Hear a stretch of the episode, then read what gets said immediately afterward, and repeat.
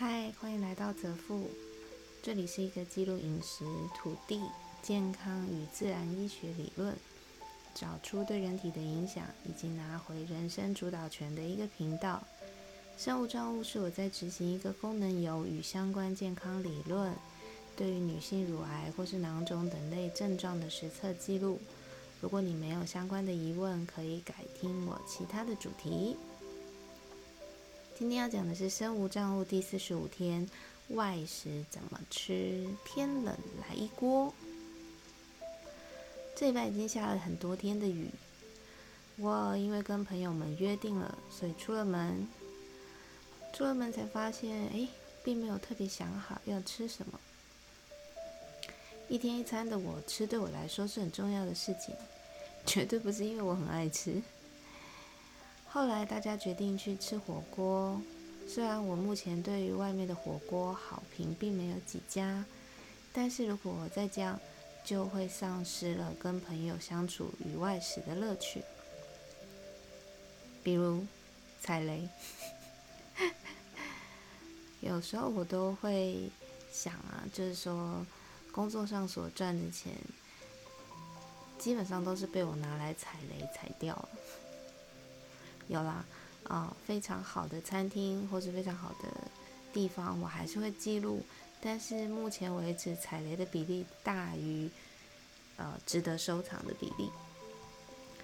我们找了半天，终于有一间不用等的，就决定在这间火锅店用餐。现在的火锅店大概都可以让你自选汤底，然后选主餐，其他自助。嗯，今天就来跟大家分享，我觉得外出吃火锅可以怎么吃比较呃健康吧。首先，汤底我都会选清汤原味，或是制成汤底的原料比较单纯的，因为我有眼睁睁看过几个锅类搭配石头火锅拌炒的。那些原料都很可怕，再加上像这一次，呃，我们有朋友点蛤蜊锅，然后拿来帮我们服务的服务生，他今天可能非常的不想上班。我发现那个蛤蜊锅的九层塔配料，每一片叶子都是发黑，就是已经受潮的那一种。跟他讲说可不可以换一杯，他当做没有听见的继续放下去炒。这样就会打坏用餐心情啊，所以这就是我大部分会选择清汤原味的关系。嗯，汤底来了之后呢，我就会去拿蔬菜出来吃火锅。如果店家愿意用产销履历的蔬菜，那真的是很万幸。不然基本上一般都是惯性的蔬菜，所以只要外食，你就必须要放非常宽的标准去用餐。以跟朋友相聚开心为主要的目的，所以在蔬菜类我就会选择根茎类的，先加强汤底的甜度。比如说现在当季的有莲藕、红萝卜或大黄瓜，玉米我通常不会拿，为什么呢？因为我知道栽种的过程之后，玉米我就真的不敢吃外面的了。所以当我把汤底加入蔬菜的甜度之后，我就会开始去挑叶菜跟肉。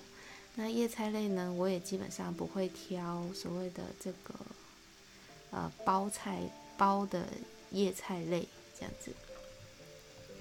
蔬菜的话，我也都是呃，对不起，酱料的话呢，我也都是自己调。店家的招牌我不会用，因为我不知道那里面有加了什么油，用了什么样的配方。所以酱料对我来说就是葱、蒜、萝卜泥、酱油、乌醋，其实这样就很好吃了。进食的顺序呢也是一样，蔬菜、肉类，最后才是淀粉。火锅算是外食里面较为能够自己掌控食材选择的一样了。要吃得开心，未必要去最高档的火锅店，因为最高档的火锅店里面卖的都是呃比较贵的蛋白质，但其他的东西，尤其是菜盘，其实就非常非常的一般。蛋白质进到身体里面的作用，贵的跟便宜的都一样。当然，便宜的有可能有来源出处的问题，但是贵的也不过就是可能是从国外来的，或者国内没有而已。很多时候不要被一些感觉好像很豪华的行销去吸引，因为火锅吃完的隔天，你绝对不会是神清气爽的。过量的蛋白质进入到身体里面，其实也会转化成糖类。你身体没有那么多肌肉量的时候，终究也是转化成糖囤积在身体里。我是不是很烦？吃一个火锅也要讲这么多？其实我觉得很多时候要思考一下，到底花钱下去，我们是买开心、健康，还是买所谓的狂欢之后的落寞？好啦，今天先这样喽，拜拜。